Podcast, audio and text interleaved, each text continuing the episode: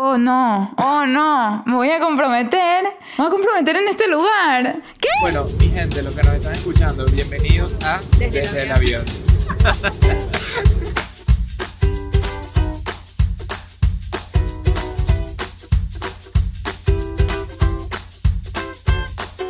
Hola a todos, aquí está Michelle Boller de Hello Fears. Hey, aquí Adam de Stramhacks, un saludo cuarentenario. Aquí continuamos desde el sofá. Desde el sofá. Y bueno, hoy estamos haciendo algo muy cool, algo Muy distinto. cool. Estamos live oficialmente grabando podcast desde nuestra cuenta nueva. Así como lo oyeron, señores. Tenemos cuenta nueva de Instagram, se llama Desde el Avión. Así como Desde el suena. avión. Desde el avión. y a ver, ya se está conectando la gente en nuestra nueva cuenta. Probablemente no vaya a ver aquí mucha gente porque la acabamos de abrir. Esta cuenta está nuevecita de paquete. Así que si se conectan más de 20 personas es un éxito rotundo. Mira, hay 25 personas. Ya, esto para mí es un éxito rotundo. Éxito, éxito. Lo más Qué bien. importante es que tenemos aquí chin chin. Justamente, vamos a hacer para que la gente del podcast lo escuche. Coño, está, está- está- Sonó como... suena horrible. Estoy- ¿Quién nos dio esta taza? Yo pensé que estas eran unas Estas copas buenas de lujo, bueno. Yo creo que pero son una porquería. O sea, honestamente. Sonó como un plástico, mano. sonó Bueno, eso súper que chimbo. sonó, supuestamente... Eso que sonó ahí supuestamente son entonces un brindis con copas de vino, pero... eh, Copa chimba de vino la que tenemos. la idea, no digas eso que mi mamá no la regaló, ¿oíste? Pero es una explicación de por qué suenan así como. Yo si- prefiero que suenen así que Como se de nos- piñata. A que se nos hubiesen quebrado encima, ¿sabes? Sobre nosotros, sobre nuestra alfombrita. Que es, Es cierto, blanca. No, no, no. alfombra. Mejor. Yo prefiero las copas así de plástico. Ok, sí. En fin, estamos bebiendo vino porque hoy es un episodio un poco Diferente. diferente, un Especial. poco refreshing, lo llamaría yo. A ver qué están diciendo ahí la gente. Bueno, Mira, va a que Andreina va a acomodar el efecto para que suene más chin chin. Gracias, Andreina. De verdad que no se queríamos sin ti. Mira, Shirley se conectó a las 3 de la mañana en España y nos esperó. Wow. Qué bella, Shirley, ¿verdad? Demasiado. Estás loca, vete a dormir, después lo escuchas en Demasiado podcast. pana. No te vayas a dormir, no escuches a. Entonces les veníamos diciendo que nos estamos cayendo vinos aquí porque hoy vamos a hablar de algo mucho más light, vamos a pasarla bien, vamos a hablar de las cosas que ustedes no saben de nosotros, o por lo menos que nosotros creemos que no saben, porque hay veces que nos sorprenden ustedes demasiado y nos dicen cosas de nosotros mismos y que ya va, pero ellos cómo sabían eso, o sea, no sé cómo sabían esas cosas de nosotros, eso me impresiona full, sexo, ya va, ¿qué? No, espérate, ya va, me intimidé. cosas que no saben de nosotros, miren. Para eso es la versión pagada, ¿viste? No le vamos a hablar de eso aquí Vamos a hacer- gratis. ¿Qué? Qué buena idea, hagamos un Patreon. Claro, un Patreon. Donde si, solo hablamos de eso. si quieren escuchar las partes íntimas de la Hay que relación pagar. por Patreon. Qué risa. A ver qué dice Paul, nuestro amigo Paul. Dice. Vamos a despegar, dice. Así Ay, es. que nos pongamos el cinturón y todo. Coño, yo extraño el avión, te lo juro. Bueno, nada, entonces hoy vamos a estar hablando cosas que no sabían. La primera cosa es lo que les venimos diciendo. Tenemos una nueva cuenta de Instagram y cuando nosotros, la primera vez que hablamos de esta cuenta, desde la cuenta de Adam, Adam contó que yo tenía ocho cuentas de Instagram y muchos de ustedes se quedaron preguntando que por favor les contemos de qué son esas ocho cuentas de Instagram. Entonces, eso es la primera cosa que les vamos a contar. Están locas. No son ocho cuentas activas, por cierto. No se vayan Sí. a asustar. No, Pero sí he abierto ocho cuentas. Y creo que cuando yo lo dije, dije así como para lanzar un número loco. Y creo que hasta la pegué que eran ocho cuentas. Era una locura. Nos Mira. pusimos a contar que ya va. ¿Será que sí tienes ocho Eh, cuentas? Sí, en verdad no las conté, no sé. Vamos a ver. La primera cuenta que me abrí, obviamente, Michelle Poller, ¿no? Sí, claro. Michelle Poller fue la primera cuenta que me abrí. Me la abrí como en el 2011, una cosa así, un poquito tarde para los comienzos de Instagram y de hecho ni la usé hasta unos cuantos años. Ponía una foto al año. Luego nos mudamos a Nueva York y yo quería ser food blogger. Ese era como mi sueño porque yo amo la comida y amo bloguear y hablar y tal. Entonces me abrí una cuenta que la pueden buscar en Instagram. Se llama New to New York. Pero el to en vez de ser T-O es un 2. New 2 Ajá. y creo que NY. NY. NY. Y lo más cool es que yo sé de gente que me sigue desde ese momento. Y a mí eso me parece lo más increíble del mundo, que hay gente que, que me lo ha dicho, Michelle, te sigo desde New to New York. O sea, cuando no había ni enfrentado mis fears. Bueno, después me obsesioné con y esto sí lo saben, las burratas. Me obsesioné a otro nivel, quería... Sigues obsesionada porque No, sí, acabamos de sí. cenar burrata. Acabamos de cenar burrata y, y yo estaba alucinando de que esto es lo mejor que me he comido en mi vida. Tenía años sin comer una burrata y me era... Ah, me dice, Michelle, ¿no tienes años sin comer burrata? Y le digo, en tiempos de coronavirus sí, porque cada día se siente como un mes. Imagínate lo que se siente un mes sin burrata, como siete años. Entonces, esa cuenta se llama Burrata New York City. O sea, Burrata NYC. La pueden buscar también. Existe, donde yo iba catando burratas por Nueva York. Iba documentando cuáles eran las que más me gustaban y dónde las pides y con qué te las sirven y tal. Después... Presten atención, que, que esta es bien cool. Cuando nos volvimos emprendedores los dos, empezamos a trabajar de coffee shops y a mí me parecía muy cool esa idea de que todos los días exploremos un coffee shop nuevo en vez de siempre ir como que al mismo cerquita que ya te gusta. Como para tener una actividad chévere como parte de nuestro trabajo. Entonces creé esta cuenta que se llamaba Coffee Wi-Fi Hustle, porque buscamos lugares, coffee shops que tengan wifi y donde vamos a hustle, ¿no? Vamos a ir Vamos a a... echarle bola, Exacto.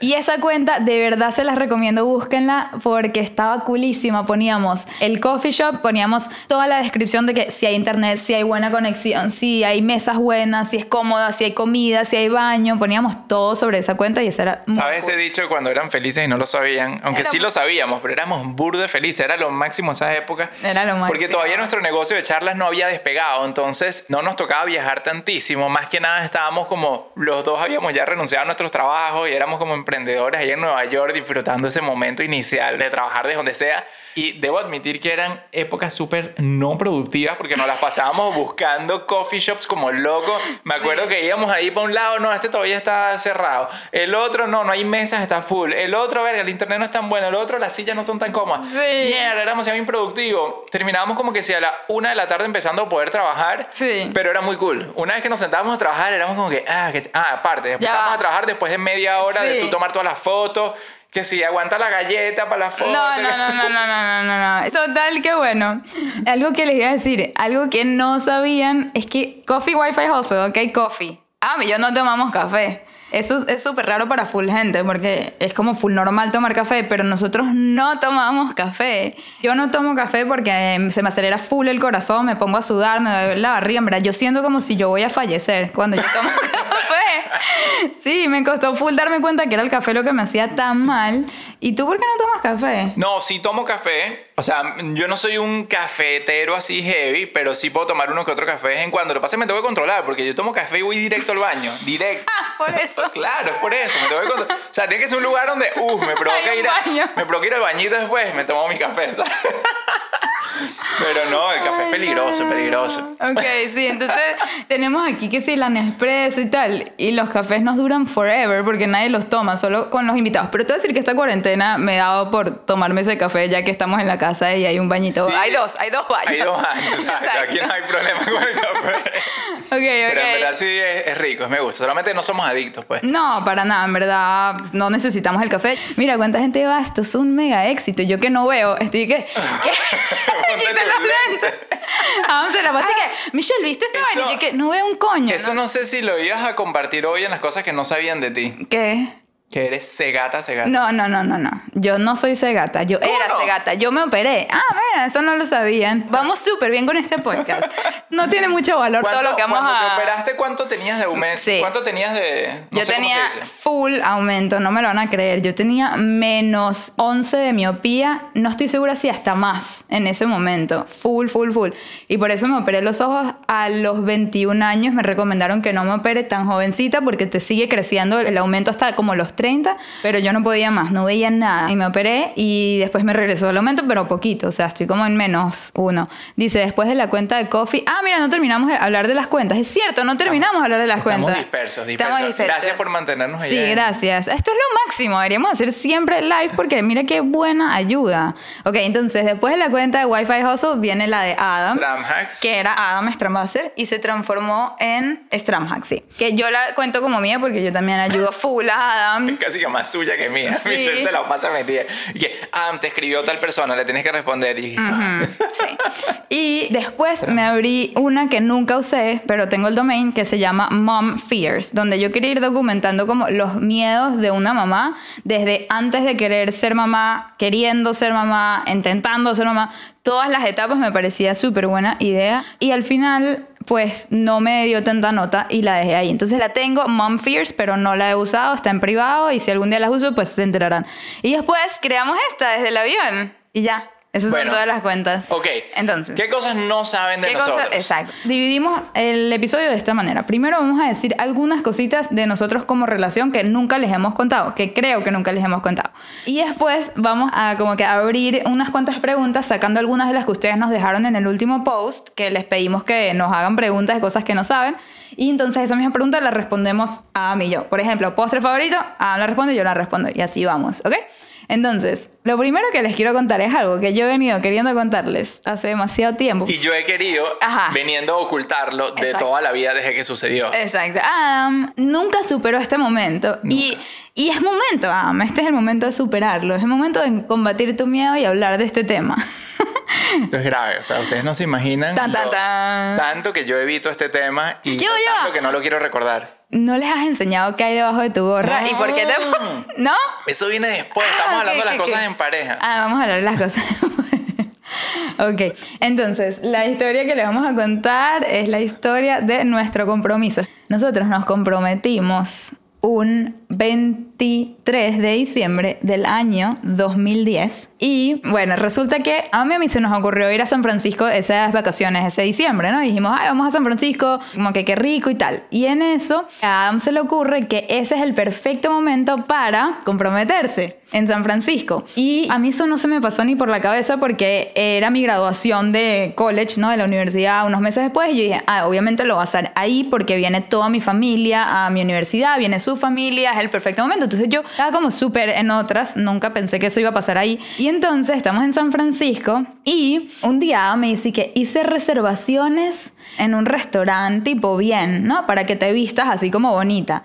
Y eso me pareció a mí rarísimo, porque yo dije, ah, me hizo reservaciones en un restaurante, o sea, ese es mi departamento, hacer reservaciones en los restaurantes, buscar los lugares, eso es súper raro. Pero dije, coño, qué cuchi, debe ser que alguien le dijo, no te pierdas este restaurante, hizo una reservación y ya, listo. Entonces, ok, y me dice, vístete tipo bien, y yo, bueno, ok, nos fuimos a cambiar y tal, la cosa era como a las 5 de la tarde. Yo decía, qué random ir a un restaurante a cenar a las 5 de la tarde, eso es como muy gringo, ¿qué le pasó a Adam? porque no vamos en la noche? Bueno, dice, no, es que hay una vista bonita. Y yo, ah, ok, llegamos y es en un hotel súper de lujo, pero eso es así tipo de mármol, no lujo tipo, Tipo trendy, sino clásico, antiguo. antiguo. Ajá, todo dorado, así y tal. Y yo que, bueno, sabes, no sé, alguien le habrá hablado full bien de este lugar. Y nos montamos en el ascensor, nos lleva al último piso y es un lugar como súper elegante, así también con alfombras y muebles grandes y todo así como dorados y no sé qué. Y es 360, entonces ves toda la ciudad. Y yo, ah, qué bonito. Entonces yo llego y nos ponemos a dar la vuelta a ver la ciudad y le quito el flash a la cámara porque, o sea, en ese año, en el 2010, no teníamos iPhone ni nada de eso.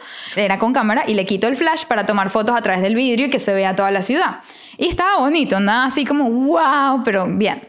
Y entonces de repente nos sentamos en nuestra mesa, una mesa súper como bien ubicada, y nos traen una champaña. Y yo digo como que, ¿quién pidió champaña? Y entonces ah, me dice, yo, y le digo, ¿en qué momento? Estábamos juntos, entramos por la puerta, nos sentamos, ¿sabes? Tipo, ¿tú no pediste champaña? Y me dice, sí, sí, yo la pedí. Y, que, y le digo, ¿por qué pediste una champaña si nosotros no tomamos? Gente, miren cómo siguen los vinos, igual que cómo comenzaron. Nosotros no somos Nos tomadores. tomamos una copita de vino y aquí va, aquí sigue. Exacto, no somos tomadores, y menos yo. Y aparte éramos súper jóvenes, no teníamos plata como para comprar una botella de champaña en un lugar fancy. Era como, ¿por qué hiciste eso? ¿Por qué te gastaste plata en una botella? Y le decía, pero se va a quedar entera. Él que ya, relájate, siéntate, ¿sabes? Disfrútala. Y yo que bueno, ok. En eso nos sentamos y Adam está demasiado nervioso. Y me dice, voy al baño. Va al baño, regresa. Y yo, ok, ya, yo tranquila, ¿no? Como que no entiendo qué hago aquí, ya me quiero ir a otro lugar más chévere. Y entonces de repente me dice, toca volver a ir al baño. Y se vuelve a parar. Y a eso ya me pareció demasiado raro. Y yo digo, como que, oh no, oh no, me voy a comprometer, me voy a comprometer en este lugar. ¿Qué? O sea, me entré en pálida y fue yo la que llegué, yo voy al baño ahora. Y iba al baño y decía, ¿qué está haciendo? ¿Por qué no me voy a comprometer en este lugar? La- el crowd, ¿no? La gente que nos rodeaba, ¿no? pura gente bastante mayor. ¿Sabes? Gente como súper, con, no sé, vainas así de plumas y como súper eh, exóticos y viejos y no sé qué. Y yo decía, ¿qué es este lugar? Están tocando tipo música clásica y de nuevo Adam vuelve y dice, voy al baño otra vez. Y yo decía, fuck. Entonces yo decía, bueno, nada, yo le voy a transmitir telepáticamente que este no es el momento. Lo peor de todo es que ese fue un día hermoso, la pasamos demasiado rico caminando por toda la ciudad, él y yo, yendo a parques, o sea, hubiese sido el momento perfecto para que él saque el anillo en cualquier momento, menos en ese momento. Y yo decía, o sea, yo que tanto busco la autenticidad, esta persona decidió comprometerse en, un restaurante así todo fancy y tal. Yo decía, no, ¿qué va a pasar? Y entonces en eso, ah, me empieza como que a hablar de las cosas y yo en mi mente, no lo hagas, no lo hagas, no lo hagas, este no es el momento, este no es el lugar, cualquier lugar menos aquí. Y en eso... ¿Ya ven por qué no me gusta esta historia? Sí, ya ven. O sea, mira cómo la cuenta. Pobrecito, pero después se pone buena, se pone buena, se pone buena hacia... Yo todo el tiempo estoy sufriendo mientras escucho cada vez que cuentas esta historia, a mí me provoca irme a llorar a una Ay, no, no, no. Y entonces, total que en eso llega el mesonero. Esto fue en cuestión de segundos. Llega el mesonero con un mousse de chocolate. Yo no como mousse de chocolate. Yo soy muy postrera, excepto por el mousse de chocolate. Llega con el anillo clavado y agarra mi cámara y nos empieza a tomar fotos. Y yo estoy pendiente de que yo le quite el flash a la cámara para que no rebote en el vidrio, pero el lugar era oscuro. Es decir, esas fotos que él iba a tomar no se iban a ver. Y yo que no, las fotos de mi compromiso no se van a ver. Entonces le digo al tipo, there's no flash, there's no flash. Y el tipo era como chino, entonces no entendía nada lo que yo le decía. Le tuve que quitar la cámara, poner el flash, dársela, ver a Adam. Y que, ajá. Y entonces Adam me dice, bueno, que si te quieres casar conmigo. Y yo que no te vas ni a arrodillar. Yo controlando la situación y el pobre Adam demasiado nervioso. Ok, eso fue creo que de los peores días de mi vida, el día de mi compromiso. Y total que le dije que sí porque obviamente... Por lástima. No, no por lástima, porque me quería casar con Adam y me agarró full desprevenida y eso sí me gustó, que haya sido tanta sorpresa. Obviamente le dije que sí y tal y después, después me contó la historia de cuáles eran sus intenciones y en verdad le doy full crédito porque sí tenías full buenas intenciones y la verdad es que si te hubiese salido como tú querías, Hubiese estado 10% mejor. no, hubiese estado tipo 50% mejor. Porque la idea que él tenía, la cuento ya. Estoy hablando full, pero a mí me encanta sí, hablar. No, yo sé, no, para hablar. ¿Quieres contar tu idea? Te la olvidé. Ok, esta es, bueno, Michelle me va a acordar, porque yo creo que a propósito, o sea, mi cerebro bloqueó todas esas memorias, pero voy a tratar de recordarme, a ver lo mejor que pueda. Yo estuve meses, meses planificando desde antes, llamando a los distintos lugares, haciendo 800 mil búsquedas de Google. El problema mío es que yo soy demasiado Google cero que es cosa que ya después, mucho más adelante, fui aprendiendo, aprendiendo, aprendiendo, y Michelle me lo fue reconfirmando, que es lo anti-Michelle. Michelle es todo lo que no está en Google, todo lo que sea distinto. Pero bueno, yo soy así de naturaleza y estaba desesperado porque obviamente no sabía nada de San Francisco, no tenía nadie ahí, era el momento más importante de la vida en ese momento. Y ahorita se supone que también, pero no lo es porque no salió tan bien. Pero bueno, empecé a buscar como loco y todos los planes era que sí, vete al eh, Golden Gate Bridge a comprometerte ahí y tal, pero no lo hagas en diciembre porque hay mucha lluvia, hay mucho viento y no sé qué cosa. Vete a esta montaña y también lo mismo. Entonces todos los planes outdoors no servían. Y todo el mundo recomendaba ese restaurante como el típico lugar. Es que obviamente tú buscas en Google, te va a aparecer lo que todo el mundo hace. Michelle es lo que nadie hace. Ese era el problema mío.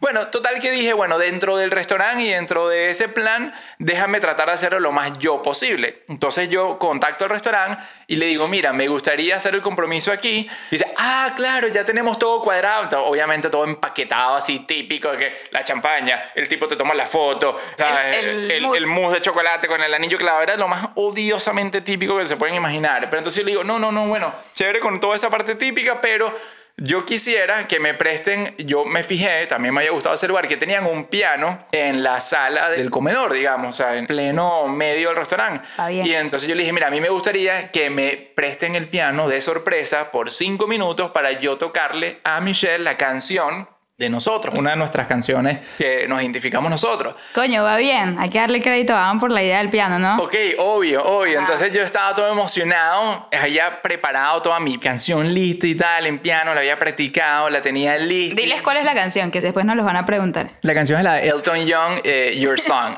Elton John, Your Song. Me volví un culo. Your Song, ¿saben cuál es? Cánteselas, cánteselas que no saben. No, yo soy muy malo cantando. It's a little bit funny, ¿no? Exacto. Es súper bonita, me lo había dedicado cuando cumplimos un mes de Y novio. la canción se la dediqué porque la canción dice básicamente How beautiful life is while you're in the world, ¿no? Ajá. Entonces, qué bonita es la vida cuando tú estás en el mundo. Y ese en verdad era el feeling que yo sentía desde que se la dediqué a Michelle y, y Cuando cumplimos un mes, apenas. apenas cumplimos Sí, un mes. sí. Apenas cumplimos un mes, O sea, yo estaba de como que tan enamorado, tan feliz contigo que mira, qué bonita es la vida cuando tú estás en mi mundo. Entonces, bueno, es. obviamente le dedico esa canción y entonces tenía todo cuadrado con el manager del restaurante y que sí, listo, llego a tal hora, a los 24 minutos me vas a prestar, yo voy a ir- decir que voy a ir para el baño y entonces ahí me vas a dar acceso al piano para yo empezar a tocar esa canción y el mesonero le va a avisar a Michelle que se voltee para que vea quién es el que está tocando esa canción y iba a ser yo y ahí iba a ser todo. Entonces era un plan chévere, obviamente. Pero en eso, bueno, llego y le digo a Michelle, bueno, voy al baño, como era el plan, ¿no? Y cuando voy al baño y el tipo me dice, No, no, no, no, no te podemos prestar el piano. De eso no. y yo, pero ¿cómo? Y le enseño los emails, que mira, que había cuadrado, que me voy a comprometer, no sé cosa. No, no te podemos prestar el piano porque no me acuerdo No, ni qué. decían que porque no confiaban, o sea, nunca te han oído tocar y ese lugar es tanto prestigio que no pueden arriesgar a que alguien haga algo súper chimbo ahí en el piano, ¿sabes? Bueno, dijeron esa barbaridad que no tenía ni pies ni cabeza porque ya yo había cuadrado por email con ellos. Les enseñaba, pero mira el email, aquí el manager me dijo esto. Ah, bueno, no, el manager no está hoy aquí, yo no te puedo dejar. Me decía el manager de turno del momento. Entonces, por eso, bueno, iba al baño mil veces para ir, después ver que Michelle estuviese bien y no sospechara nada. Y Ya, luego volví cosa- a ir. Otra cosa que también me contaste que pediste y no había era que pediste un cupcake porque en esa época yo tenía una obsesión con los cupcakes, no se pueden imaginar. Yo comía cupcakes todos los días. Yo soy muy de obsesiones, como pueden ver. Y en ese momento era el cupcake y él pidió y le dijeron que sí, que no se preocupen, que van a tener cupcake. Y cuando llega le dicen, no, no hay cupcake, aquí lo que hay es mousse de chocolate. Lo que más no me gusta. No, no, no, todo salió pero pésimo, pésimo. Ah, no, no, y pésimo. Entonces, Yo de hecho pedí que ni siquiera nos pongan champaña. Yo le dije, por favor no nos pongan champaña, porque a mí no me gusta champaña y tú menos tomas champaña. Sí, y entonces después Adam dijo, ok, entonces, ya que no me dejan tocar a mí, por lo menos, ¿será que pueden pedirle al pianista que toque esta canción? Es una canción muy popular, todo el mundo se la sabe. Y ellos y que sí, ok, y Adam regresa al baño y pasan 30 minutos y no tocan la canción. Y ahí es que Adam dice otra vez voy al baño y va y dice, ¿qué pasó? Y dice, ah, el pianista no la sabe tocar. Ok, entonces ya, con cualquier canción, trae la vaina, pero dame dos minutos. Ok, entonces yo estaba en esa situación donde todo estaba saliendo absolutamente mal. Ya le había dicho a Michelle por tercera vez que necesitaba ir al baño en los primeros 40 minutos de haber llegado. Todo está saliendo muy mal. Y yo, yo estaba como que abortar el plan o ya salir de eso. Y, y yo estaba tan desesperado. Y yo que- le decía, abortar, abortar. Con la mente, y yo decía, yo sé que podemos Y no comunicarnos. tuve- hablando de valentía, no tuve la valentía de abortar el plan. Yo soy tan estructurado, yo soy tan apegado a los planes que ahí aprendí una lección muy grande, que es que no importa qué tan planificado estés, si tu plan se sale del camino, sale de control, es válido abortar. O sea, Sí. es válido como que, ¿sabes? Ya reajustarse y cambiar el plan. Porque, Total. Pero yo no tenía esa madurez ni esa valentía en ese momento para hacerlo y estaba tan cagado. O sea, me quitaba y me ponía mi chaqueta como 10 mil veces. Genuinamente necesitaba ir al baño de la cagazón que tenía. O sea, que alguna de las veces sí fuiste realmente al baño. No, no, Ah, no, no, no. Era todo para ir a hablar con el Ah, manager, pero me estaba muriendo por dentro. Era, fue- Ah. yo recuerdo ese día como un momento muy malo para mí, honestamente. Pobrecito, yo por eso igual dije que sí. A- aparte, yo soy muy malo con los nervios. No, no, yo soy una persona muy nerviosa, honestamente. Y más en ese momento. En ese momento era como que. Y con las expectativas de Michelle y que controla todo y que. Uf, no, no, no, eso fue horrible. Sí. Bueno, tanto fue eso que yo no sé si lo ibas a contar como una de las cosas tuyas, pero ¿Qué? tanto fue ese trauma Ah. que Michelle, años después. O sea, los dos quedamos traumados aquí, pero Michelle años después tenía tanta frustración de lo que nos había pasado a nosotros y de escuchar otras historias de otros hombres también que les iba malísimo su compromiso, que sacó un emprendimiento, sacó como una compañía, un- unos servicios de ayudar a hombres a, planificar compromisos. Entonces, Ajá. Este, Sí, eso era cool. Eso es lo que yo pensé que yo me iba a dedicar, que yo iba a ayudar a hombres a pedirle la mano a la mujer de la mejor manera posible y la mejor manera siempre es basado en lo que quiere la mujer y en lo que realmente como en la autenticidad de la mujer y de ellos como pareja y nunca basado en lo que dice Google, que es lo que me pasó a mí. De hecho, esta historia... Qué rata, Andreina Morillo, que yo pensé que mi compromiso había sido chimbo hasta que escuché el. Gracias. Sí, sí. Gracias por tanto. Nos llevamos el premio, eso sí lo sabemos. Pero sí lo llamé Notify. Not como con K al principio de nudo, de atar el nudo, ¿no? Not Notify, como Spotify, pero Notify. Y de hecho tuve un cliente y fue súper exitosa, full exitosa lo que logré con ese cliente. Pero bueno, no me dediqué a eso. Eh, Eso es una idea de negocio brutal. Era difícil como difícil. escalarlo y monetizarlo y todo eso, pero teníamos una idea de negocio en verdad muy cool alrededor de todo ese concepto porque Mira, Gaby dice que es se acuerda. Tan Gaby necesario. Laguna. Gaby se- claro que Gaby se Gaby, acuerda. claro. Sí, la estaba haciendo en Nueva York y todo. Claro. Yo pensé que yo me iba a graduar del posgrado y iba a hacer eso. demasiado necesario. Este, Los bueno. hombres todos me damos fuera del perol cuando se refiere a compromiso. Es horrible. Bueno, yo creo que esa es la historia. De hecho, ahí yo como que lo pensé muy bien y dije, en verdad, ¿cómo me hubiese gustado? ¿Cuál fuese mi compromiso ideal? Y para mí, las fotos es demasiado importante. Entonces, un lugar con luz donde hayan fotos bonitas, o sea, de día, creo que hubiese sido para mí muy importante. Y entonces, Adam, dos o tres años después, decidió ratificar, se reivindicó. Yo estaba tan frustrado, tan, tan, por años, años, te lo juro, cada vez que pensaba en ese día se me revolvía el estómago, que elijo reivindicarme tres años después, la llevo en un viaje hermoso por la Toscana en Italia y ahí hago el compromiso que yo sí creo que me salió bien, pues. Sí. O sea, el compromiso que mejor yo pude haber hecho y tal, Sí, me volvió a pedir y con un anillo que no lo tengo aquí, pero es un nudito y ese era el logo de la compañía Notify Ajá, que yo el- estaba el creando. nudo de casarse, no sé Eh, No, es el nudo Joder. como cuando te acuerdas infinito, algo. ¿o qué? Bueno, no sé, pero es como que acordarse algo, ese nudito que uno se pone Ajá. como en el dedo. Bueno, ese nudito me dio un anillo con ese nudo y fue tipo en la Toscana, espectacular, tomándonos un selfie, en la mitad de un selfie mientras agarramos la GoPro así. Él sacó la caja y fue súper bonito. Bueno, total, esta historia la cuento en mi charla nueva, que ya la verán algún día, sobre la autenticidad. Ajá. Sí, la guardé para eso, pero quería contárselas aquí. A ver, seguimos hablando entonces de cosas que quizás no sabían de nosotros. No tengo tantas de estas, ¿no? Pero ¿sabían dónde nos fuimos de luna de miel? Clan, clan, clan. Tenemos una historia de la luna de miel, no es muy bonita. como la del compromiso. Ay, nuestras historias no son tan felices como creían. Eh, Bueno, la historia de la luna de miel, que nadie pareciera saber porque nadie come. Ah, es que esto está delayed. Yo quiero que adivinen. Me gusta ese nombre, un tipo feliz. Sí, él es súper pana, siempre nos sigue. Qué cool esa Ajá. cuenta. Tailandia, no. Ahí es donde queríamos. cuenta, cuenta. Exacto. No, ahí no es donde queríamos. El plan era la Toscana la al Toscana, principio. Sí, bueno, pero Pero no podíamos salir del país por la visa. Irlanda, no. Ok. Están, Israel, no. Hawái, sí. ¡Eh! La pegó. Ok, fue Hawái. pegó. Nos Hawái. fuimos hasta Hawái, Sí, señores. porque como no podíamos salir del país, dijimos que es lo más lejos que podemos ir y que no se parezca a Estados Unidos. Estábamos presos en Estados Unidos por la visa. Sí. Y entonces decidimos irnos al Estados Unidos más lejano que había. Y caímos en Hawái, lo cual no fue una decisión muy stram hacks, porque Hawái es el lugar más absurdamente costoso que hay. Entonces, bueno, nos fuimos a Hawái. Maui. Maui. sí. Maui, exactamente. Nos fuimos hasta Maui.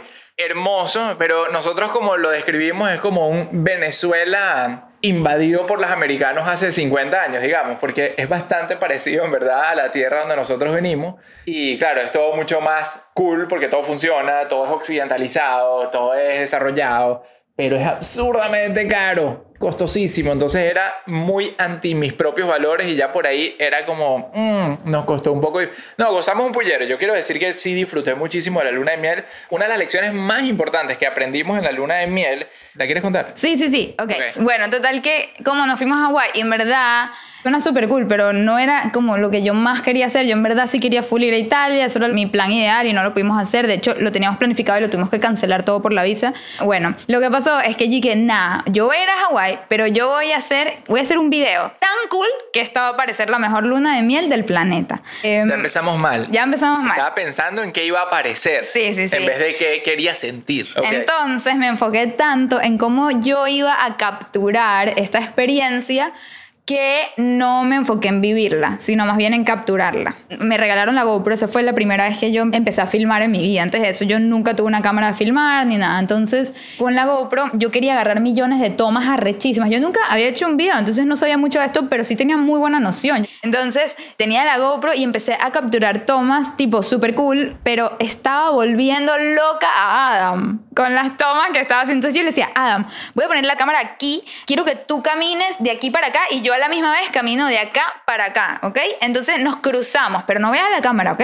Y él al principio que dale, sí. Entonces yo ponía la cámara en el piso y caminábamos. Luego que ahorita voy a poner la cámara en el ascensor y lo voy a grabar mientras se abre y justo se abre en nuestro piso y estamos nosotros. O sea, imagínense las cosas que yo estaba haciendo. Yo solo me enfoqué en capturar tomas y tomas y tomas. Era horrible. Y, en, y Adam cada vez se ponía más y más y más de mal humor. Estaba así tipo full maltripeando lo que estaba pasando porque yo estaba tan pendiente y si no salía bien la toma, la quería hacer una y otra vez hasta que sea perfecta. Las fotos igual, quería que me tome fotos y que sean espectaculares, fotos de los dos, entonces la tenías que poner en automático, que se tome sola la foto. Sí. Entonces eso era una y otra vez de ponerla, darle los 15 segundos, sonreír, verla, no, otra vez. Y así, y yo estaba buscando la perfección de fotos y de video y ya, ya estaba demasiado frustrado, al punto que dejó de disfrutar la luna de miel. Yo estaba recha porque entonces él no quería sonreír en las fotos. Entonces, No, yo estaba harto. Yo pensé que estábamos en vez de luna de miel haciendo una película, que es básicamente lo que tú te Exacto. tomaste de luna de miel como para hacer una película. yo pero, quería, sí. pero es, eh, fue terrible. Es más, el momento que yo creo que identifiqué que más iba a disfrutar, el momento que yo dije, ya, por fin aquí vamos a disfrutar, fue cuando estábamos en Maui por ahí paseando y nos dicen que al otro lado de la montaña hay una playa nudista. Digo, ya, finalmente me voy para esa playa nudista y me voy a empelotar para que Michelle deje la bendita cámara y no nos tengan que estar filmando en pelota. Bueno, dicho y hecho, vamos para la cruzamos la montaña, vemos y todo el mundo en pelotas, todo el mundo en pelotas en eso. Yo digo, ya, me voy a liberar y me ra, me empeloto en esa cosa para ya salirme de esa cámara bendita que Michelle no paraba. Y en eso volteo y Michelle va y saca la cámara. Filmé todo. Mientras uno empelotado, Michelle empieza a filmar todo. Así que las personas no traten de hackearnos nuestras cuentas para ver ese material porque ya lo aseguramos bien. Exacto. No, no, no, filmé todo. Y bueno, total que en verdad aprendí una super lección y fue un momento de aprendizaje porque, o sea, estamos recién casados y ya la estoy cagando, entonces tengo que aprender algo de esta situación por lo menos. Y dije, ok, Adam tiene toda la razón, o sea, me enfoqué tanto en crear contenido que no viví la luna de miel. Creo que tomó terapia yo para llegar a esta conclusión, te lo juro, tomó terapia. Entonces, el próximo viaje que hicimos, que por la visa nos tocó ir a Canadá a firmarla, en verdad estaba súper lindo el viaje y yo me propuse no filmar nada y no tomar ni una foto. Entonces íbamos a viñedos, a las cataratas de Niágara y yo no sacaba la cámara y ya mismo estresada, que ya, saca la cámara, o sea, esto está demasiado bello. Y dije, no, no, hay que vivir el momento. Entonces han sido muchos años de mm, como ajuste para llegar al balance que creo que tenemos hoy en día donde Adam cede mucho más que antes, o sea, no te rechas tan rápido, también sabemos posar mejor, que eso ayuda, ¿no? Porque las primeras veces... No se que- trata de posar, se trata que creo que los dos entendimos que no, o sea, la vida hay que vivirla Sí. y cuando se pueden documentar momentos chéveres hay que documentarla. Sí, o sea, han sido muchos años de trabajo en general en tantos como aspectos de la vida, pero ese ha sido uno. Y bueno, esa era la historia de la luna de miel que les Michelle queríamos contar. Con todo, sí, ahí nos están comentando. Yo no soy extremista. Claro que eres extremista. Yo Eres no súper creo. extremista. Yo creo que no. A mí, de hecho, sí me gustan los grises. Yo siempre digo que no soy ni blanco ni negro. A mí me encantan los grises. No me gustan los extremos. Ok. Luego, ¿qué más? ¿Qué más Ya, quieres contar? ya, yo creo que vamos a dejar de hablar de las cosas de la relación que teníamos que decir. Ok. Entonces, ¿qué, qué dicen ahí? Eso está buenísimo. Olguita Olmos dice: Ajá. Yo no supero cuando Adam dijo que corrió desnudo en una fiesta del college y su abuela escucha su podcast. No me imagino a tu abuela imaginando a tu nieta corriendo. Es que saben más de lo que yo. de Chamo, que ¿verdad que yo no sé. sabía que había compartido eso? Yo tampoco sé dónde El compartiste on the run, tengo fotos de eso. ¿Qué más? Ok, ahorita vamos a las cosas que no sabían en verdad de nosotros, que no Ajá. hemos contado en ningún lugar. Exacto. Ok, ¿qué cosas no saben de ti, Michelle? Ok, ¿Qué cosas vamos a no empezar con una cosa random. Entonces, yo tengo que decir la mía y tú An- tienes que decir la tuya. Antes que digas la tuya, vamos a empezar porque ya no aguanto más tener esta gorra puesta. Lo que no sabían de mí es que. ¡Ta, ta, ta! ¡Guau! Mira, hasta la gorra me marcó esto, Yo mira. sabía que era mala idea la gorra. Por eso. Bueno, discúlpeme esto, pero ese es el corte de cuarentena. Vamos Mira. a ver qué dice la gente. Ah, se tuvo que rapar Para el la gente del podcast, ok, Sí. acabo de quitarme mi gorra y estoy totalmente rapado. Heavy. ¡Guau! Dice un tipo feliz. Lo chistoso es que yo, Adam Pelón, ajá, vas a usar menos champú, claro, hay que ahorrar, Hay sí, que es ahorrar. Paul, muy bien. No, lo chistoso de esto es que yo en verdad llevaba este corte de pelo en, en el colegio, en bachillerato, en la universidad también varias veces me lo cortaba así, pero nunca tan así. Normalmente me pasaba la 2 o la 3 y se me olvidó, tenía mucho tiempo que no me lo rapaba y se me olvidó cómo era el tema y yo dije, ah, bueno, ya estamos en cuarentena, ¿qué coño? Y no le puse el clipper ese de que te da más pelo, pues no le puse el clipper y, y cuando le doy eso está totalmente rapado así al ras como lo tengo y me pegó un susto. Pero Bueno, ya ahorita pero estoy feliz. yo les admito que a mí me encanta, me parece súper sexy. A Michelle le encanta. verdad. Siempre me ha gustado. Yo siempre le pedía a Am que se rape el pelo y siempre lo, o sea, lo hacía full en college. Tenías tiempo sin hacerlo, pero a mí sí me gusta full. Entonces no me molesta porque los ojos resaltan full y las cejas también y a mí eso me gusta. Claro. Em, entonces, eso es algo de Am. Ahorita vamos con una cosa random. A ver, Am, una cosa... Yo voy a decir la mía random. Ajá. Ok, una cosa mía random que yo creo que no sabían es que yo no me como la punta de nada. Tengo algo, un chip en mi cabeza que no sé qué me pasa, que alguien me dijo, mi mamá dice que ya no fue, pero yo creo que ya sí fue, que la punta es lo que engorda y yo, el punto es que no me como la punta, ese es el punto. De nada. Y es como que no puedo, es más fuerte que yo. Es como OCD la cosa, ese punto de que si me estoy comiendo una empanada y está demasiado rica y tengo demasiada hambre y solo me queda la punta, no existe. No existe, no hay manera, la tengo que dejar. Ni de la empanada. Ni de la empanada. Ajá. Lo cual es una belleza porque yo me como todas las puntas que Y Michelle por eso deja. Am es el que engorda y yo no. Ahí está toda la clave. En la punta es lo que engorda, miren, yo se los aseguro. No, ahí se está burlando de nosotros, que es un total chinazo, pero es la verdad. ¿Qué te puedo decir? Es Michelle no se come las puntas y me la como yo. Ay, ¿qué te puedo decir? Yo que soy un... la gente ¿cómo va a echar vaina, no, vamos a botar de aquí. Ajá. Ok, ¿qué cosas random tengo yo? Yo creo que una de las cosas más random mías, que no es ni tan random, es que yo Ajá. soy un neat freak. No soy demasiado freak, pero en comparación a Michelle, que es medio... Y el mundo entero. Zarrapastrosa es la palabra, no sé. Yo no que- soy zarrapastrosa, o sea, es que no. Ok, hay niveles. no le para tanto a la limpieza. Yo soy una persona que le paro a la limpieza. Entonces soy neat freak. Y una de las cosas random dentro de mi neat freak es que soy piefóbico. ¿Ok? No puedo con los pies. Por favor, no me muestren pies. Si han ve una publicidad tipo de pintura de uñas y hay unos pies hermosos, él dice, "Ugh, ¿por qué- ¿por qué mostraron los pies? No, no, que- no. Tienen que ser demasiado perfectos como para que no me produzca una sensación. Pero ningún pie es perfecto. O sea, es muy difícil ver pies perfectos. Muy difícil. Y más mi consideración de lo que es un pie perfecto, que sería algo que toleraría.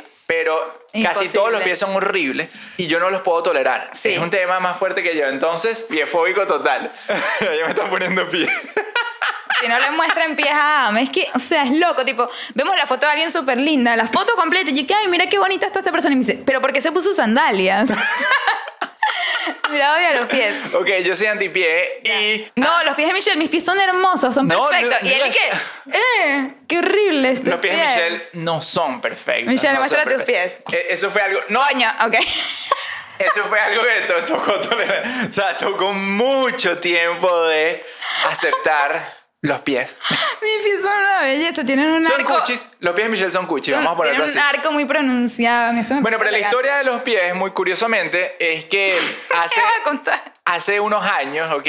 Fuimos a comer, creo que una tía de Michelle, no sé quién, nos invitó a comer a su casa, que iba a tener una amiga que iba a preparar como un sancocho, una sopa, algo así. Nosotros, bueno, fuimos a comer ahí a- con pura gente mayor y nosotros. Y en eso vemos que la persona que iba a preparar Ya, el mientras sancocho... comemos, no. No, fue mientras estábamos hablando antes. Ah, bueno, es que lo hizo durante muchos momentos, pero antes de ir a preparar el sancocho, o sea, antes de ir directamente a maniobrar con sus manos la comida, la señora yo me le quedo mirando y está así, pero mira, espérate. Dándole y dándole y dándole con los dedos, masajeándose el dedo pulgar y metiéndose así los deditos entre los dedos del pie. Y yo viendo a la señora que no lo podía creer. No Obviamente no, viendo. no probó ni el salcocho. Está, está que me vomitaba el sancocho y no lo había probado. No, no, no. Y le daba así como que a la uñita del dedo del pie, así. Antes de ir a preparar el sancocho, yo no podía creer lo que estaba viendo. Y yo estaba en estado de shock absoluto. O sea, Y yo ni parándole bola. ok. sí, sí, sí. La gente está casqueada. Yo decía, qué raro que Am no come, le encanta este plato que prepara mi tía. Para mí eso con esa persona. Y yo después de que le digo, ah, ¿por qué no comiste tu, tu comida y tal? Y le dije, ¿tú no viste el pie que se estaba tocando la tipa que preparaba la comida? Yo dije, no, obvio. ¿Qué más? ¿Qué más tenemos aquí? Sí. Deportes, deportes. Deportes. Adivinen qué deporte jugué yo en mi infancia. Blank, bueno, todos y ninguno me gustó. Probé todos, hice tenis, hice básquet y saben que sí me gustaba que me bronceaba. Entonces me ponía mi bronceador y iba a mis clases de deporte solo para tomar sol. Esa era mi historia de los deportes. grave. Yo era todo lo contrario. Yo soy súper pro deportes. Perinola, me dicen ahí. alguien que adivino. Ni perinola, es que ni No, no, metras, no. jugaba Michelle. No, nada, metras. nada que sea esférico. Ya va. Cero. Jugaba la liga, ¿se acuerdan la liga? Eso no es un deporte. Yaquis, me encantaban los yaquis en verdad Ah, los full yaquis, sí, buena. ok, ok. ok, otro tipo de deporte. ¿Qué deporte, Michelle Yaquis? Te felicito. Ejercitaba full. Y ahí están diciendo Adam Béisbol, tal Muy cual. bien. Mi deporte, mi pasión siempre fue el béisbol, lo continúa siendo, pero de chamo lo jugaba bastante en serio. O sea, yo creo que el béisbol fue una de las cosas a mí que me salvó de los peores vicios de la adolescencia, mientras todos mis panas estaban pendientes de probar el cigarro y emborracharse y hacer maldades y todas esas cosas. Yo creo que a mí lo que me mantuvo dentro del carril de lo sano fue mi compromiso con el béisbol y, de, ¿sabes? la pasión que tenía de ir todos los fines de semana a levantarme Mira, tempranísimo. Caracas o Magallanes, pregunta un tipo. Ok, aquí voy, pero lástima que no tengo la gorra aquí conmigo, pero pana, caraquista hasta la muerte. Vivan los gloriosos leones del Caracas. Y si aquí hay magallaneros, se me... No, mentira. Caracas, obvio. Mira. dice. No, mucho cariño a los magallaneros. De hecho, mis mejores amigos, en verdad, lamentablemente eran magallaneros, pero bueno, eran mis mejores amigos, así que... Yo no sabía nada, nada del béisbol, nada. Nadie a mi alrededor jugaba ese deporte y pensaba que eso era algo gringo. Hasta que me empaté con Amy y todos las- los dates eran en el estadio. No, mentira, no todos, pero sí me llevaba full al ¿Qué? estadio. Yo tenía, claro, yo tenía season tickets, ¿no? Tenía los tickets para toda la temporada y me la pasaba trayéndome a Michelle para... La Mamá tan cuchi, eres bueno en todos los deportes, gracias, Mami. Es súper cierto, soy full bueno en todos los Es deportes. verdad. Me encanta, Es me full encanta. bueno. Magallan- Magallinas, dicen. Continuemos. Vamos a hablar. Ah, la pregunta ahorita es mi primer trabajo, pero no vamos a hablar del primer trabajo formal, que sí de ¿Qué fue lo primero que hiciste para ganarte el primer ganar dólar? plata. O sea, el ganar primer plata. bolívar. Bolívar, claro. Yo les digo que tengo obsesiones, pero no es, no es broma, es en serio. Yo tengo muchas obsesiones que van mutando, o sea, van cambiando en el tiempo. Una de mis obsesiones cuando yo estaba en high school, no, en bachillerato, es que no me gusta decir liceo, porque el otro día me criticaron que eso no y se también dice. nos critican bachillerato. Yo no sé ni cómo se dice Sí, en el yo no sé. Yo decía liceo, pero bueno, ya, que me critican. Entonces, cuando yo estaba en el liceo, o sea, en mis años de adolescencia, era cuando justo salieron los celulares. ¿Y se acuerdan toda la cantidad de celulares que había, la variedad de celulares que había? Que sí que el celular de la banana, ¿alguien se acuerda de la banana? Era súper cool ese celular, era rechísimo. Luego que sí que Nokia tenía varios modelos, Ericsson, que sí con tapita, que sí sin tapita, como que era full chévere. Mira, mi hermano se conectó. Hola, Daniel. Daniel. Bienvenido a un live por primera vez. Viste, Qué te presento a chévere. Hello Fierce, no la sí, conocía. Hello Fierce, Trauma Hacks. Sí, tenemos una linda comunidad. Bienvenido Se a ella. Daniel, dice. Ah. Estábamos hablando paja de ti, bro. Sí, pero ya pasó. Estábamos diciendo de los celulares, que yo tenía obsesión con ellos. Y como siempre salían nuevos y era como muy cool tener celulares nuevos y yo me aburro de todo muy rápido. Y mis papás claramente no me iban a consentir con ese tipo de cosas, ¿sabes? Era como, Michelle, ya, quédate tu celular por los próximos cinco años. Y yo, no, yo quiero un celular cada seis meses, creo que quería un celular. Entonces me tocó ganar plata para yo comprarme mis propios celulares. Y mi manera de hacer plata era, ingeniosamente, yo iba a una tiendita cerca de mi casa en San Bernardino que compraba unas cerámicas, como que potecitos de cerámica, tipo tazas, casitas, eh, floreros, todo ese tipo de cosas. Y yo siempre fui súper artista y tenía clases de arte y todo, y tenía full pinturas, pinceles, escarchas, todo ese tipo de cosas. Entonces yo me dedicaba a pintar tacitas súper fajada y después iba a una tienda en un hospital. Y yo les dejaba mis casitas a, consignación. ellos, ajá, consignación. Y ellos después me daban la plata. Entonces, ponte, no sé en cuánto las vendía, 5 bolívares, no sé en verdad cuántos son 5 bolívares, 5 mil, digamos, cada cosita. Y así yo iba ahorrando y ahorrando y ahorrando. Y cuando llegaba a, ponte 100 mil, que es lo que costaba que si un celular, en verdad estoy inventando los números porque no tengo noción ahorita de lo que cuestan las cosas en ese momento. Ponte 100 mil, agarraba todo ese chunk de plata y iba que sí, a Digicel era la cosa. O, Digital. Digital, eso. Y entonces, y apenas compraba el celular, ni crean que me relajaba. Seguía haciendo potecitos porque yo sabía que pronto iba a salir otro que me iba a encantar y lo iba a querer también. Entonces, mi vida se basaba en ahorrar para comprar celulares celulares nuevos y en verdad era una de mis toda una pasiones. emprendedora desde chiquita. Sí, Es y- increíble, en verdad yo se lo digo a Michelle, ella es muy buena haciendo dinero. Ustedes piensan que el de dinero soy yo, Michelle es una máquina de hacer billetes, máquina. Eh, Eres súper activa y productiva, yo te felicito. Sí, sí. Sí, sí, Sí. sí. Desde chiquita. Ese fue mi primer trabajo. Ah, ¿tú cómo hacías plata cuando eras adolescente? Miren, no les voy a contar los trabajos de chiquitico chiquitico porque eran muy aburridos, pero cuando fui adolescente, creo que a los 16 años empecé a trabajar por primera vez porque tenía que pagar mis salidas con las evitas, pues. tenía que buscar cómo empezar a pagar las salidas, bueno, con los panas, con las chamas, con lo que sea, y obviamente, apenas conozco a Michelle, tenía que fondear esas salidas. Entonces, yo me puse a dar clases de piano a niñitos chiquitos. Entonces, tenía, o sea, criaturas de como, creo que tres años o cuatro años de edad que le daba clases de piano. Era la vaina más Tan cuchi chiquitos. y espectacular del mundo. Tú no sabes lo que yo disfruté esa época. Yo Mi di- hermano dice que barrendero del parque, ¿o no? Barrendero del parque. Mira, a ti también te di clases de piano cuando eras un mocoso, ¿viste? Ahí él pone a él, a mí Ah. también. A Daniel le di como dos clases de piano hasta que se les atascó, creo que un ratón dentro de su piano y no lo pudimos usar. Mi hamster se, El hámster de Michelle se les trancó dentro del piano. se cayó adentro y sobrevivió, by the way, sobrevivió. Sobrevivió, sí.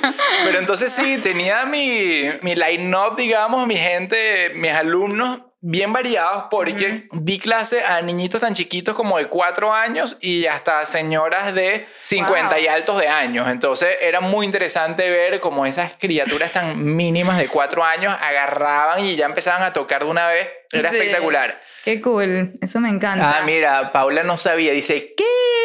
No sé si dice qué por lo del hamster. dice, maldito, mataste a mi hámster. Dice Daniel, yo no lo maté. Ustedes fueron los que lo metieron dentro de ese piano. Daniel, ya vete el live.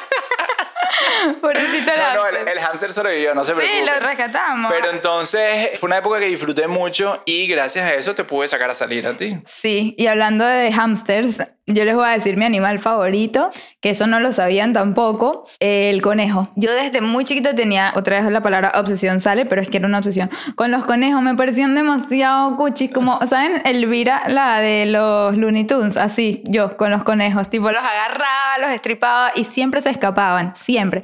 Se escapaban, había muchos perros en mi cuadra, se los comían y venían los vecinos y que tú eres la dueña del conejito. Y yo que sí. Y me dicen, Se lo comió un perro. y siempre era la, la misma historia.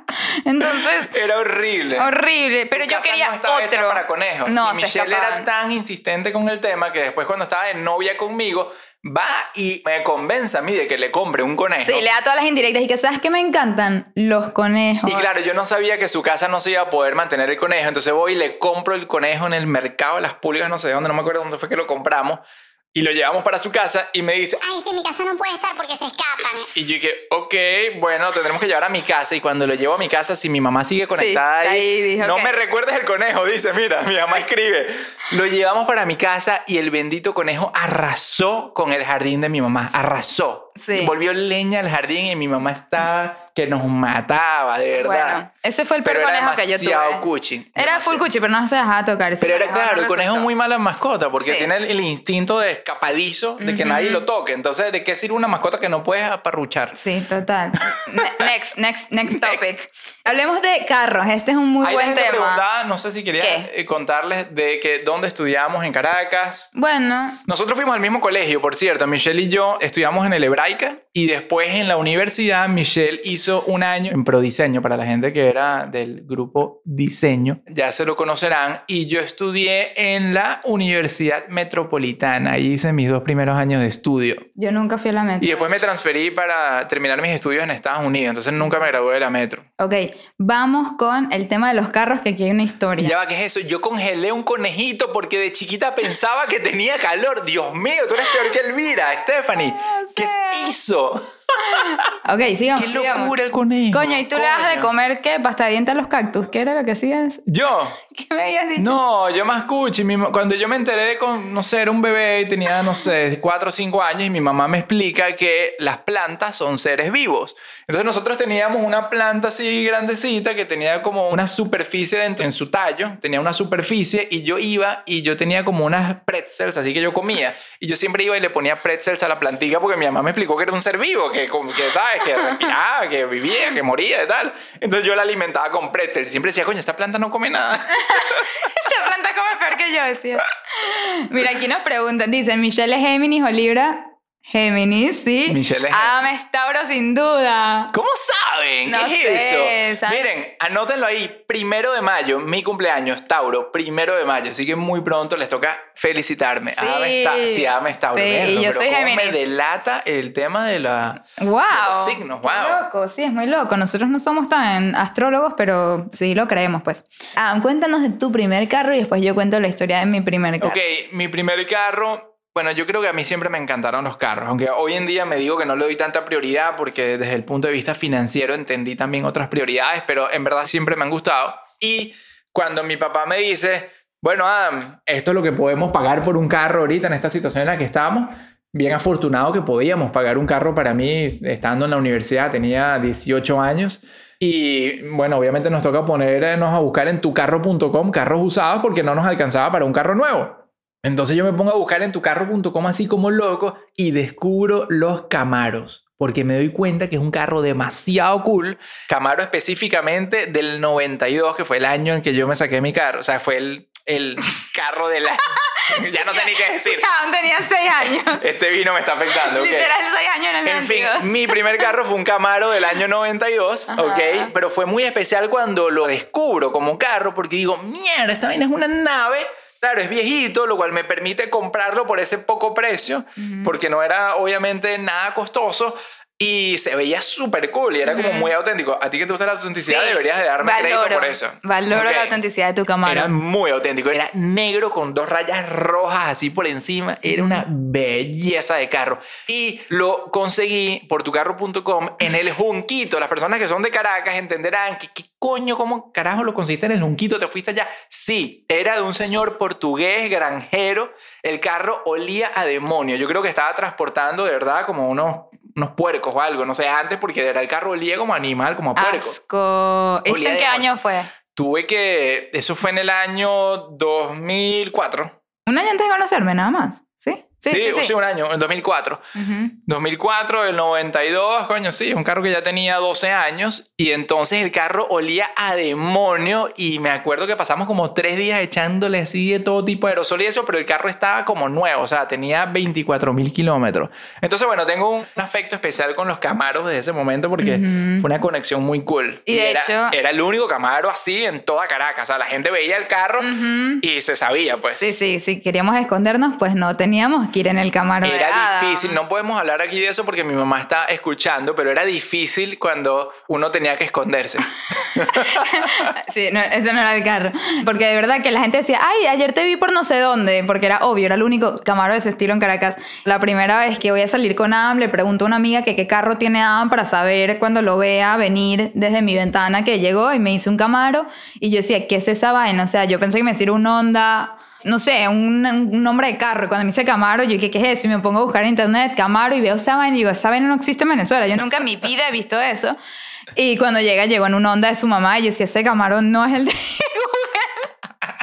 Definitivamente. Claro, Pero mi Camaro bueno, lo habían chocado. Ajá. Y entonces tuve que estar en el- en el Exacto. Mi madre. Yo no conocí el Camaro hasta, uff, como seis meses después de empezar a estar contigo. Pero bueno, y la historia, a mí, mi papá me compró un carro, un Mazda 3, sí. Antes de que yo supiera manejar ni nada, yo no estaba ni pidiendo un carro. De hecho, yo nunca quise un carro. A mí eso de que los carros no va conmigo desde que era chiquita. Eso no era un sueño mío. Manejar, independencia, eso no soy yo.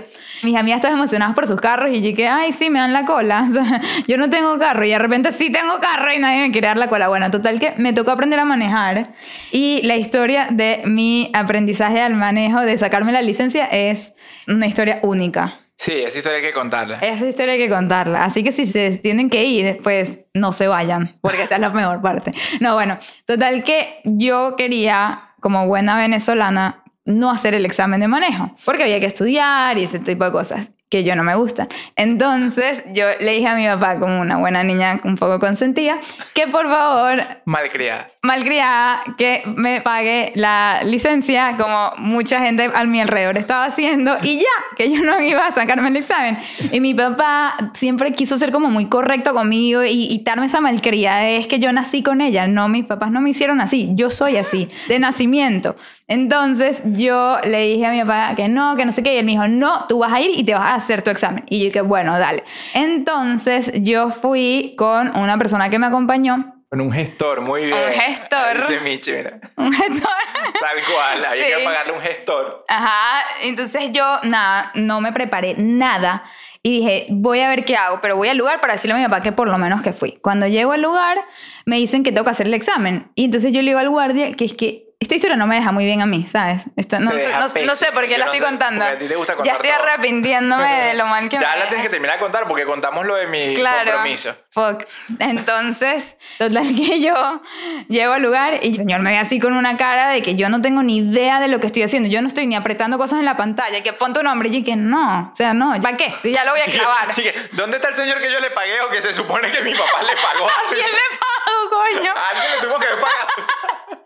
Bueno, el guardia me ve súper perdida y se me acerca y me dice, responde lo que puedas y lo que no sepas, tranquila, déjalo en blanco. Y yo digo, bueno, esta es la persona que alguien le pagó Debe ser que alguien le pagó esto. por mí. Y yo digo, bueno, y yo veo el examen y definitivamente de 20 preguntas no sabía ni una. Debo todo. Yo solo pongo mi nombre y mi cédula. Desastre, y salgo y yo que bueno, este es el momento en el que me raspan. Y entonces sale la persona que da las notas y eso y me dice, Michelle, aprobado. y yo dije, wow, yo no sé si tenía que darle propina a ese señor. Yo no sabía qué hacer, pero... Nad- Nadie ni le había dado No. dinero a ese señor. No. Y yo dije, gracias. Me voy. Y entonces le digo a la persona que me acompañó, Juan, digo, Juan, vámonos. Ya tengo mi vaina. Y me dicen, y que no, ahora tienes que hacer el examen de manejo. Y yo, coño, pero es que yo no sé manejar. ¿Cómo voy a hacer el examen de manejo? Y me dicen, bueno, intenta. Entonces voy donde la parte del examen de manejo y les digo que qué tengo que hacer. y me dicen, práctico, ¿no? práctico, sí, de de verdad de manejar. Yo juraba que era con un carro de ellos, del lugar.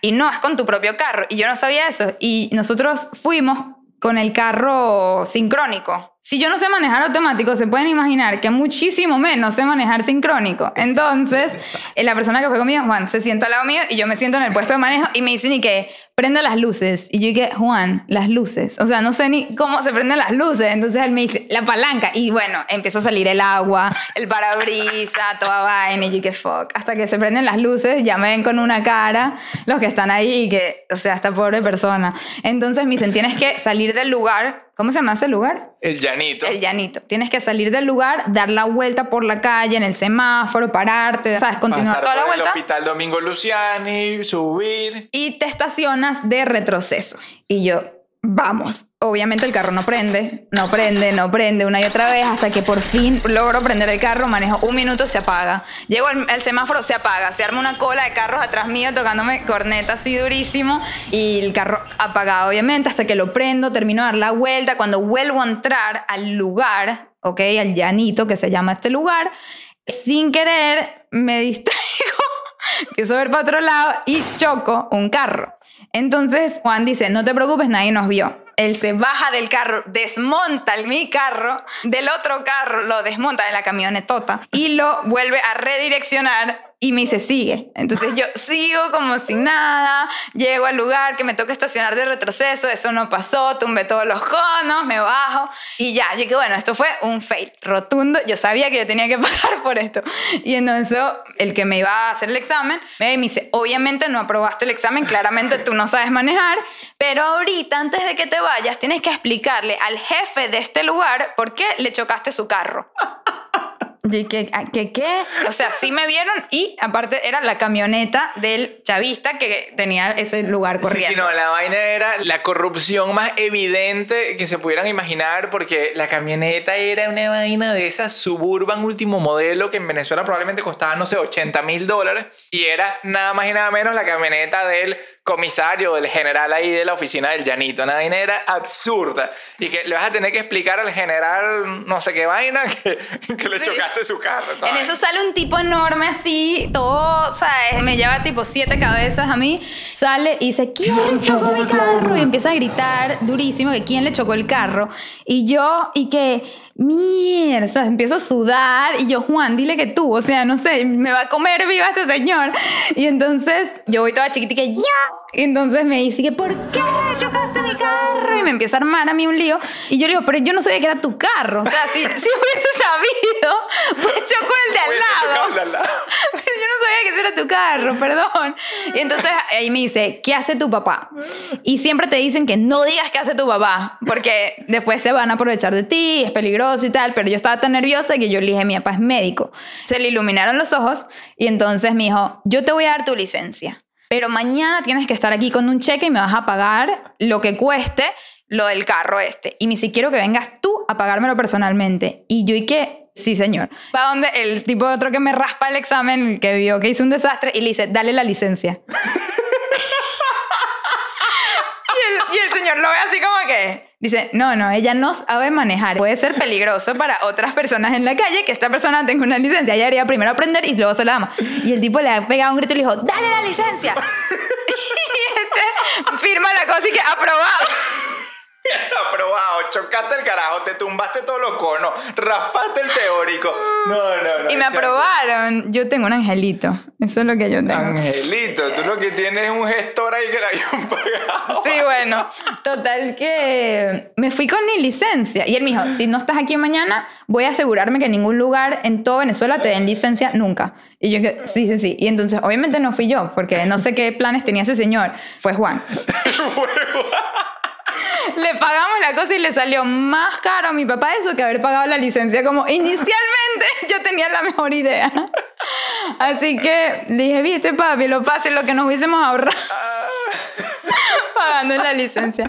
Y de ahí en adelante tengo licencia. Gracias a eso. Creo Yo que hoy nunca te- más te tocó volverte a sacar una. Bueno, sí, en Miami al llegar te tocó volverte a sacar una licencia y, Y no lo- quieres contar esa historia. No, bueno, esa es la historia de por qué yo tengo licencia de manejar y por qué yo no debería estar viviendo en Miami de un lugar donde se maneja para todos los lugares. Preguntan si ahora manejas. Mira, no, porque estamos en cuarentena. Esta cuarentena me ha venido de maravilla. huyó de Miami en el 2014 porque no quería manejar más. Y que me voy a Nueva York porque me gusta. No, mentira que le gustaba Nueva York, era que no quería manejar en Miami. Yo amo el subway, amo. Que alguien más maneje por mí. Y ahora ¿sabes? volvió para acá y tuvo la suerte que nos cayó el coronavirus este que la tiene aquí en cuarentena. Porque ya le va a tocar manejar de nuevo. No, nos mudamos de regreso. Entonces Michelle está rogando porque ya terminen de aprobar que Bueno. Tesla maneje solo por todos lados a ver si Exacto. se compra un bicho de eso. Ajá, exacto. Que ahorrar, hay que ahorrar. Pero que bueno, ahorrar. ¿qué dices? Ah, ya, yo creo que lo dejamos hasta Lo aquí. tenemos que dejar hasta aquí. Sí, sí, Para sí. mi Ajá. gente querida del podcast, hoy fue una sesión extremadamente Team Michelle, pero la pasé bien porque, créanlo o no, me bajé mi buena copa de vino que tenía. la boca negra, tipo, obviamente lo, te la lo bueno es que creo No en, la, en pantalla no se nota tanto. Es cierto. Pero esa es otra cosa que no sabían de mí. Cada vez que tomo vino se me ponen los dientes negros. Una. Creo que a mucha gente le pasa. Pero bueno, no gracias por nada. escucharnos una vez más. Ah, muy importante, Ah. para la gente que nos está escuchando en el podcast, otra vez está la cuenta de Instagram por donde estamos transmitiendo en este momento. Se llama Desde el Avión. Todo corrido. Desde el Avión. Igual va a estar en los comentarios. Va a estar en los comentarios. Mira, va a estar en los comentarios. Eso, va a estar en los comentarios. El video de la luna de miel, que quedó rechísimo, pero nos arruinó la luna de miel. Va a estar en los comentarios. Mm. Mierda, ese video no se lo El- pueden perder. Cuando, ¿qué más? No sé, todo va a estar en los comentarios. Así que vayan a los comentarios, síganos No en Instagram. solamente tienen que ir a los comentarios del podcast, pero para la gente del podcast tiene que ir a suscribirse a esta cuenta de Instagram porque ahí vamos a estar hablando de Y más, lives. vamos a estar contando cosas distintas y vamos a estar haciendo muchos de nuestros episodios en vivo, así como nos están viendo en este momento esta cantidad de personas. Ajá. Y bueno, por ahora lo dejamos hasta acá. Esta vez decidimos echar vaina, agarrar un tema light, cosas que no sabían de nosotros y pasarla muy bien. Para los próximos probablemente ya estaremos pensando cómo agregarle más valor y Sí. temas un poco más productivos. Bye. Ah, dice que a él le gustan los capítulos cortos, pero el que se Es que yo extiende. necesito como que El que cerrar se las cosas. es él. Ok, no ok, yo. ok. Yo hablo En rapidísimo. fin, con esto nos despedimos aquí el podcast. Los queremos mucho y hasta el próximo episodio desde el sofá probablemente, porque esta cuarentena no pareciera que nos va a dejar montar en un avión anytime soon. Los queremos mucho. Hasta la próxima.